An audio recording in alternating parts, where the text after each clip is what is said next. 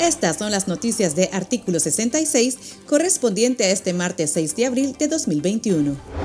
El diputado del Partido Liberal Constitucionalista, Maximino Rodríguez, fue intubado la madrugada del lunes 5 de abril a consecuencia del COVID-19. Familiares informaron que el parlamentario presentó síntomas desde el 16 de marzo. Sin embargo, creyeron que se trataba de una gripe común. Lisette Montenegro, esposa de Rodríguez, señaló que ella también presentó ciertos síntomas, pero fue hasta cinco días después que acudieron a una clínica privada donde les confirmaron el contagio. El diputado de 59 años se encuentra internado en el Hospital Militar de Managua. Maximino Rodríguez fue candidato a la presidencia en las elecciones de 2016, en la que resultó en segundo lugar, recibiendo el cargo de diputado. En la Asamblea Nacional se desempeñó como jefe de bancada de su partido hasta el 30 de noviembre del año pasado, cuando renunció debido a desacuerdos con la actual presidenta del PLC, María Ide Osuna.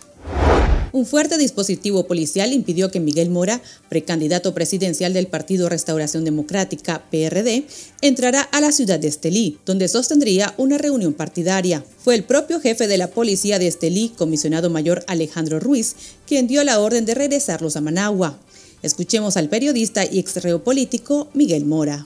Él me, dijo que, que para mí y para cualquier miembro del Partido Restauración Democrática o de la coalición nacional está prohibido hacer política en Nicaragua. Solo los miembros del Frente Sandinista tienen ese derecho, según el jefe de la sancionada policía sandinista de Estelí. Me llamó la atención también que muchos andaban con tapaboca eh, rojinegro, con banderas, las patrullas andan con, con banderas rojinegras. Ya no, ni siquiera ocultan su filiación partidaria. La Dirección de Partidos Políticos del Consejo Supremo Electoral extendió el 24 de marzo la carta oficial que certifica a la Alianza Unión Republicana UNIR para participar en los posibles comicios generales del 7 de noviembre.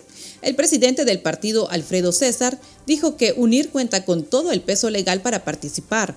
Sin embargo, aún no han decidido si lo harán porque todo depende de las reformas electorales, la reestructuración del Consejo Supremo Electoral, la salida de los presos políticos y el restablecimiento de las libertades ciudadanas en la calle. Fueron recibidos los abogados de la Comisión Permanente de Derechos Humanos, CPDH, quienes se presentaron a las instalaciones de la Corte Suprema de Justicia para interponer un recurso por inconstitucionalidad en contra de la reforma al Código Procesal Penal de Nicaragua, que establece 90 días para mantener detenido a cualquier ciudadano mientras es investigado.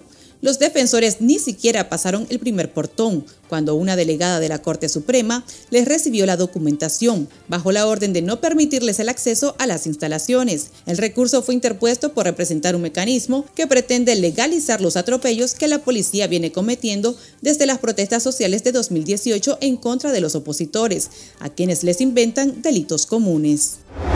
Este martes inició la aplicación de la vacuna Covishield para pacientes con cáncer, cardiopatía y enfermedades crónicas, como parte de la segunda etapa de la jornada de vacunación voluntaria contra el COVID-19, que finalizará el 30 de abril.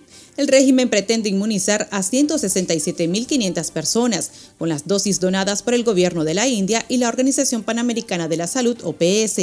El régimen aún no da a conocer los detalles del plan de vacunación, ni cuántos recursos hay disponibles para comprar vacunas, ni cuándo, ni cuántas, ni cuáles estarán disponibles en las próximas semanas para inmunizar a la población nicaragüense. Estas han sido las noticias de Artículo 66. Para esta y otras informaciones, visite nuestro sitio web www.articulo66.com. Síganos en Facebook, Twitter e Instagram y suscríbase a nuestro canal de YouTube. Les informó Gabriela Castillo.